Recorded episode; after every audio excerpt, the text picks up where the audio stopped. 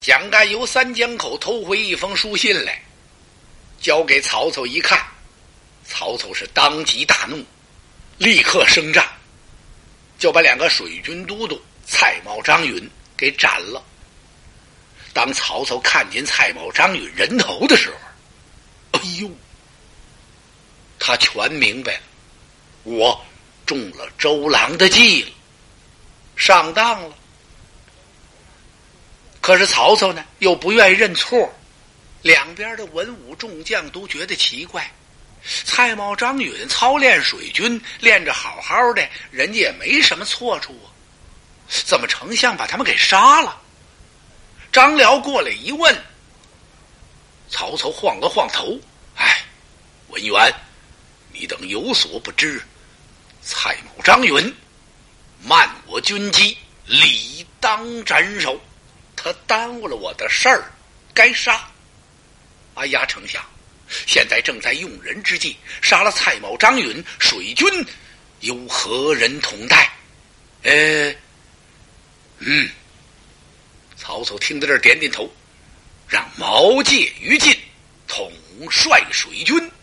说着话，咵嚓把大令扔下来了。于禁和毛玠接令在手，俩人互相看了看，又瞅了瞅曹丞相，心说：“丞相，我们俩人可全是汗脚啊！您怎么让我们统帅水军呢？这什么意思？就是我们都不会水呀？我们操练得了水军吗？这能行吗？”嗯，曹丞相捻然沉吟，正在看他们两个人呢，那个意思好像是世上无难事。只怕有心人，你们好好的去练。遵令。俩人不敢违令啊，答应一声，站到了两旁。这时候，蒋干站在帅案旁边那儿背着手，撇着嘴，呵，瞧他那神气劲儿，他等着曹丞相封赏呢。心说：丞相，我可立了大功了。要不是我从周郎帐中拿回来这封书信。再过个三天五日，您呐就要丧命于蔡瑁、张允的刀下。他瞅着曹操那意思，您得赏我点什么呀？曹操狠狠瞪了他一眼，退帐，啪，把袖子这么一掸，曹丞相走了。蒋干没明白，哎，这怎么回事啊？这就等于赏了我了。这位蒋干先生到现在。还在鼓里蒙着呢，他万万也没想到这是周瑜的一计。周瑜这计可太高了。自从蒋干到三江口一说求见周瑜的时候，周都督不是正在大帐里和文武商议破敌之计呢？他听说蒋干来了，他乐了，说是说可到了。周都督当即不是嘱咐了文武几句话吗？说必须如此如此。哎，这计就开始了。所以周都督在中军大帐盛宴这位蒋干、蒋子义先生，那都是安排的。最后都督喝的大醉，那是假醉。周都督清醒着的呢，跟醒着一样。这位蒋干呐，倒是没喝多少酒，他自认为自己很清醒。其实呢，昏昏庸庸啊，他就跟做梦一样。半夜的发现帅案上有这封书信，实际这封信哪是蔡瑁、张允写的呀？是都督周瑜写的。他当个宝贝似的，由三江口把这封信偷回了曹营。这位蒋干先生，他就不想想，哪有这么容易的事儿啊？有打一个三军统帅的寝帐里偷起了书信，走出辕门，过水寨，走旱寨，会连一个拦着的都没有？这怎么回事那是周瑜事先安排好了的呀，诚心实意的把蒋干放走，所以他就这么太太平平的回来了。把书信交给曹操一看，曹操是一个非常精细的人呐。人称他为世之奸雄，他怎么会上这么一个当呢？曹操有曹操的心理，他收了蔡瑁、张允的时候就很勉强。这样的降将谁都烦，是个赖皮狗、软骨头，没有要这样的人。但是曹操就把蔡瑁、张允给收下了，还委任他们为水军都督。当时不是有些谋士都想不通吗？一个劲儿的告诉曹操说：“您怎么给他这么重的职务？”啊曹操是利用这俩人，让他们呢操练水军。等我把江东拿下来之后，我再把这俩人除了。本来曹操心里就膈应这俩人，就是烦乎他们。现在再一看这书信，他当时一个猛撞劲儿，就把蔡章给斩了。杀完之后，曹操明白了。但是按他这个身份和他这个为人品行，他是绝不认错。他还能赏蒋干吗？所以蒋干呢，傻目瞪眼的在这儿站了半天，始终没明白怎么回事儿。曹操把蔡瑁、张允一杀，探马就报进了三江口。都督周瑜一听，是哈哈大笑：“我计已成，蔡瑁、张允已经被除掉了，我没有什么可担忧的了。据说现在曹操换了毛玠、于禁为水军都督，毛玠、于禁呢，确实是曹操手下的两员名将。像这样的名将。”再有个十个八个的当水军都督，公瑾何惧？我一点都不害怕，因为他们都不会水，不识水性，焉能水战呢？周都督心里头甭提多高兴了，他特别高兴的是，我居然这一计能够骗过了曹操，骗过了蒋干，恐怕。我身边的这些文臣武将也没有几个能识破此计的。公瑾刚想到这儿，哎呀，慢来！他打了个愣神儿，恐怕有一个人我难以瞒过呀。谁呢？诸葛孔明，此人大概能猜透。我的巧计机关呢？公瑾想到这儿，把子敬叫过来了。他让子敬到江边去一趟，去问问孔明，看看这位孔明先生能不能识破此计，然后回来报与我知。遵命。子敬领命，就奔江边来了。来到江边一看，孔明先生正在船上那会儿坐着呢。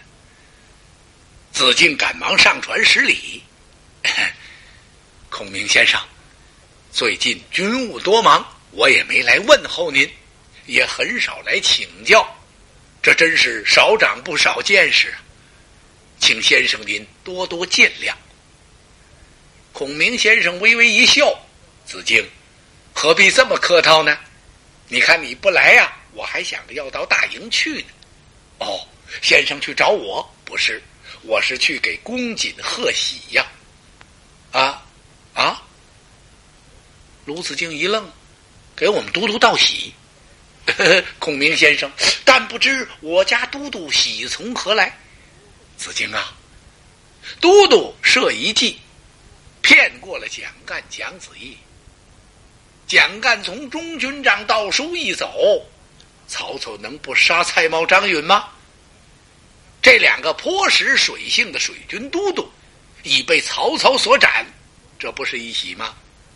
如今曹丞相换了毛玠、于禁为水军都督，这两个全是汉路的名将，不识水性，他们好歹还不得把曹操的几十万人马给葬送了啊？这可以说是二喜呀！现在公瑾都督双喜临门，我怎能不到大营中去道贺一番呢？啊！子敬心想：我的天哪！诸葛先生不是能掐会算，就是未道先知啊！人家全知道了，那我还在这坐着干什么呀？他站起来给孔明施了一礼，先生。呃，子敬向您告辞。哎，你怎么来了就走啊？哦，孔明问到这会笑了，大概是都督让你来试探我来了吧？啊，不不不，孔明先生，都督并没说这样的话。呃，他让我来看望看望您。好啊，子敬，你可回去要提醒都督，曹操杀了蔡瑁、张允，恐怕他一见蔡张的首级，当时他就能明白，明白什么呀？他上了周郎的当了，中了计了。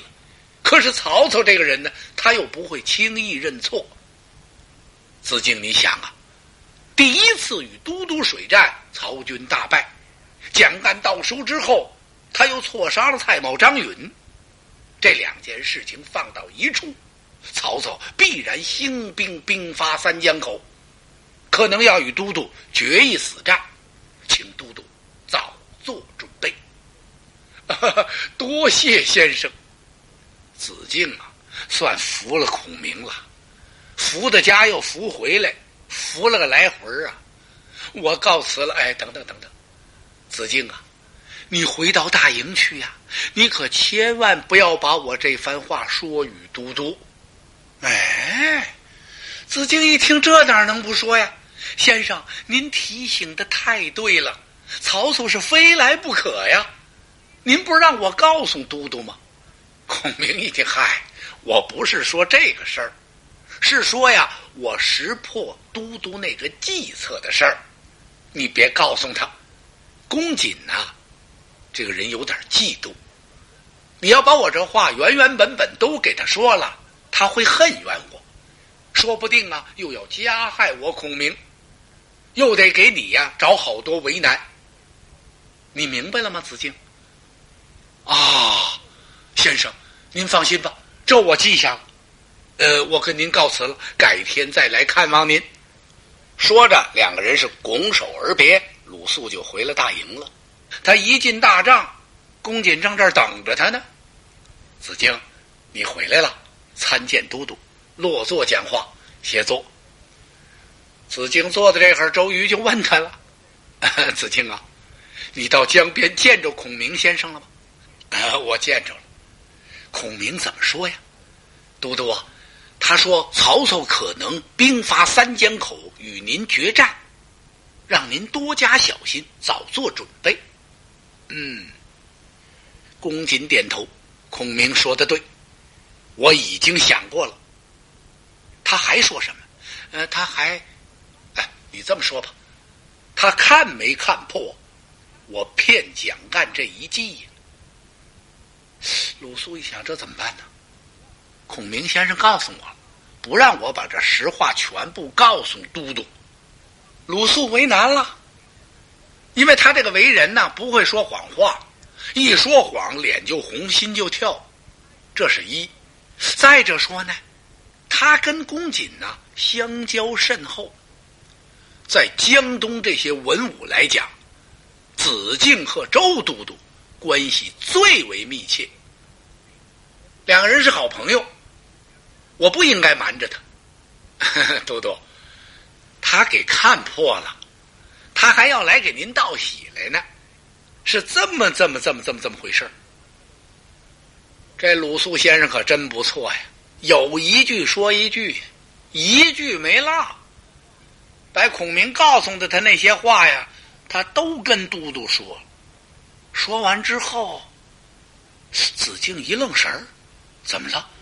他看公瑾呢，目不转睛的瞅着他。都看呆了，都督，您听明白我的话了没有？孔明先生这个人可真有两下子。您看，咱们做的这些事儿啊，他就像在旁边一样，他都看见了，所以才要来给您道喜。都督，您说孔明是不是了不起呀？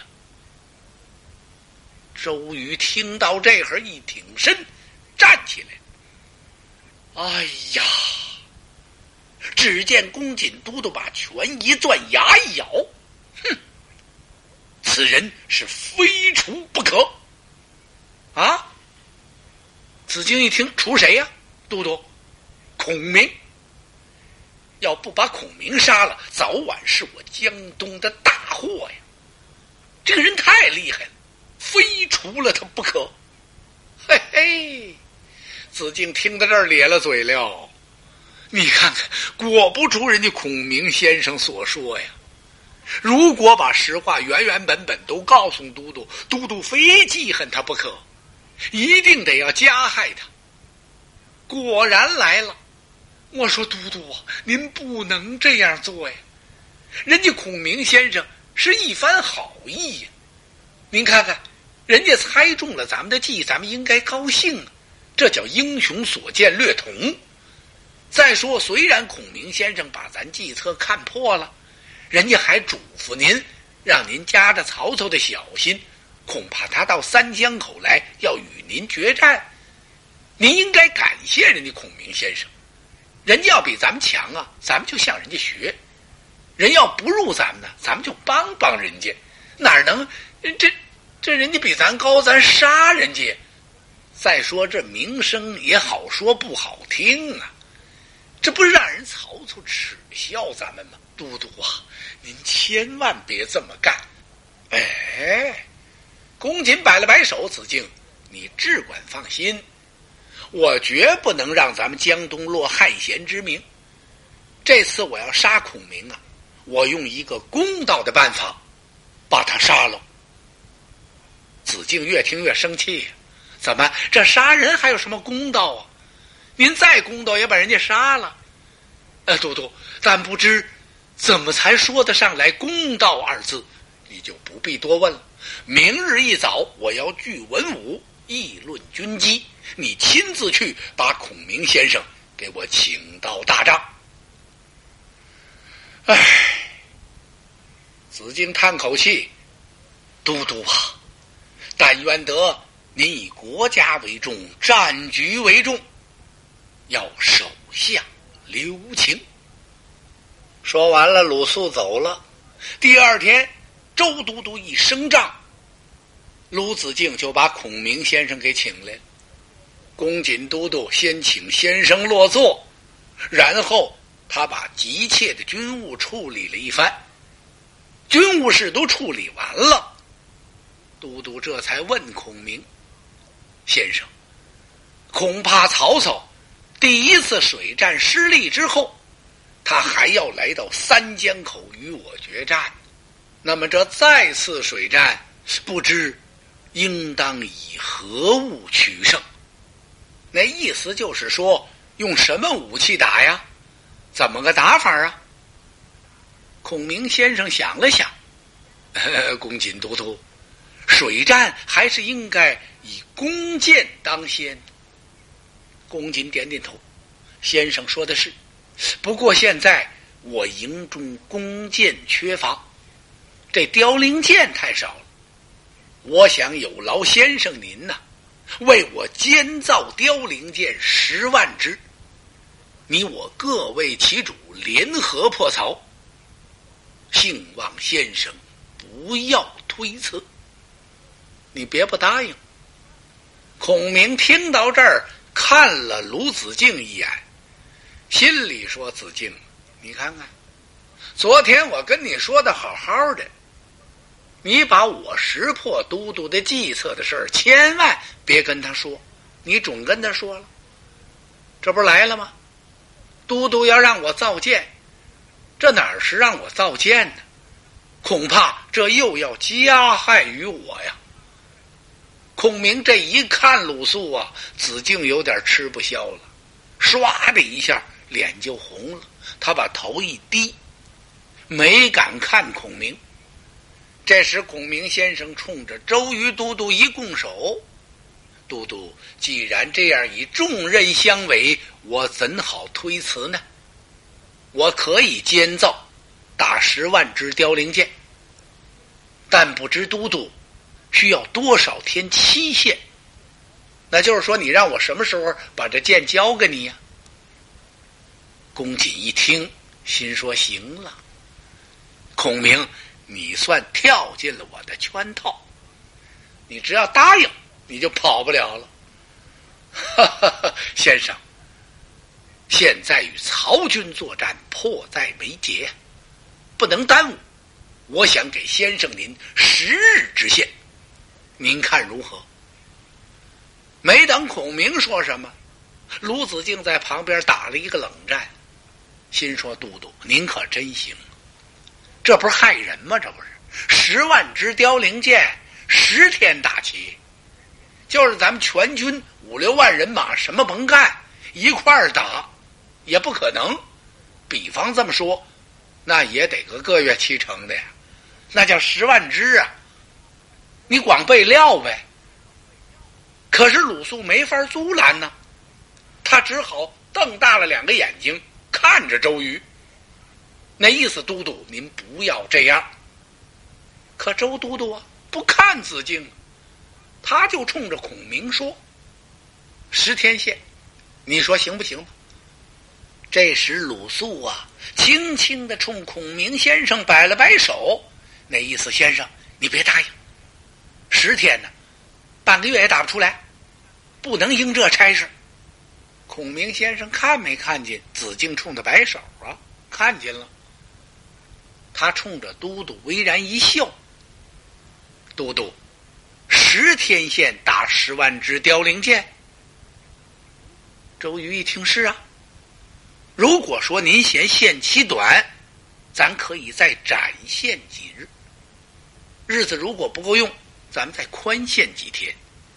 孔明摇了摇头：“不不不，正像方才都督您说的，曹军吉日将至，若后十日，必无大事啊。就是说，打这十万支箭呐，等十天，那得耽误多少事儿啊？曹操说不定哪会儿就来了，这日子太长了呀！哎呦！”把子敬给气的，心说：“居然有这样的人！你说孔明先生是糊涂啊，还是明白？十天监造十万支箭，根本打不出来，你怎么还嫌日子多呀？”周瑜听着高兴啊。那么，但不知先生几日限为好呢？七天，您看怎么样？您说的对，别误了大事。咱们缩短三天吧。孔明先生又摇头了，不行，还是多呀。哦，和周瑜这痛快，他右手一掏雉鸡尾，上下打量打量孔明先生，五日如何？五天怎么样？不，都督还是多呀。子敬气的呀，要解大帐里边跑出去了，简直脑袋要爆炸了。陆肃一想，这人要是找死，可也没办法呀。这都督本来就难为您呢，您怎么还一个劲儿的缩短限期呀？周瑜听到这儿，挺身站起来了。哎呀，先生，那么您说几日为好呢？都督，你让我孔明监造凋零剑十万支，我说三日为佳呀。三天线，我把这箭给你打齐。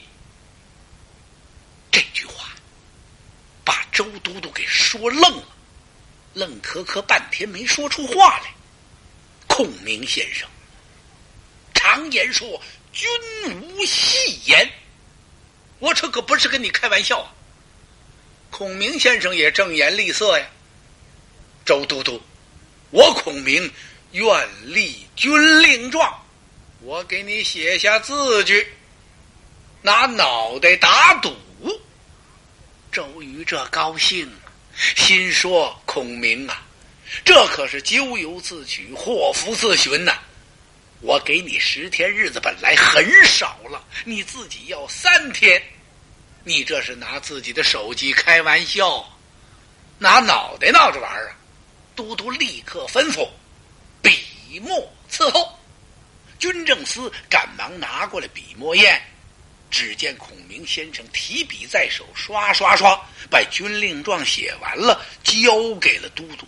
公瑾接过军令状来，把墨迹吹了一吹，啪啪一叠本儿，揣兜里了。多么重要的军令状，一般都是放在桌子上，唯独这份周都督把他带起来了，可见此状之重。都督摆手散账，然后不让孔明先生走，是置酒款待。在酒席宴前，都督还叮嘱了几句，说是与曹军决战，迫在眉睫呀，望先生能克期交见。说这次曹操啊，已经红了眼了。上次与三江口我东吴交战，把他杀的大败。最近蒋干盗书之后，他又死了两个都督蔡瑁、张允。曹操能不生气吗？说不定哪天领兵就到了，是说打就打。您先生已经给我写下了军令状，这十万支箭有三日交齐。说了话可是得算数啊！真的到时候把剑交上来，我公瑾是必有。重谢。孔明微然一笑：“都督，请您放心，今天已经是不能算了，由明天算起，一二三，三天限，限期已到，请您派五百军校到我的别营，是江边取剑呐。”到时候你把人打发来，把剑往你的大营里边这么一搬，就算完事儿。嘿嘿，孔明先生说的真轻松啊。周瑜觉得有点奇怪。孔明先生还不多喝，喝了几杯，把酒杯这么一推呀，都督，我跟您告辞了。哦，宋先生。周瑜带着子敬，把孔明先生送出大帐。只见这位先生手这么一背，大摇大摆的走了。鲁肃与周瑜站在帐前，望着先生的背影，真有点发呆呀。等他们二位进的大帐，子敬可就问了：“我说都督，这孔明是不是其言有诈呀？”他在您跟前说胡话呢吧？再不是不是刚才这几杯酒喝多了，还是昨晚上这孔明先生没睡好觉啊？公瑾一听 子敬你说了些什么呀？这都挨不上。他给我立军令状的时候，他并没喝酒啊。要是这么说，都督那三日怎么能交得起十万支箭呢？这简直是胡说呀！哎，子敬。那我就不管了，因为有军令状为凭啊，我也没逼他。你一直就在这儿，开始我给他十日限，他嫌多，那叫我怎么办呢？哎呀，都督，这孔明先生这人我真有点猜不透，这不是拿着自己的性命开玩笑吗？都督啊，您看这样得了，您别跟他较真儿，就把他饶了算了。公瑾一听，把脸沉下来了。子敬，你怎么能这个时候说情啊？空口无凭，立字为证。我并没有把着孔明的手吧，是他自己亲自给我写的军令状。可也真是难说呀。鲁肃没词儿了。这时候，公瑾吩咐一声，把军将司找来了，告诉他。打造凋零剑所有应用之物，比如剑杆、翎毛、漆、胶、铁，要缓慢支付。这些原料别一打盹都给他。我看这十万支凋零剑，他拿什么打？军将司喊一声遵令，退出大帐去。公瑾都督冷笑一声，心说：诸葛孔明。你就是再有倒转乾坤之术，也难逃活命。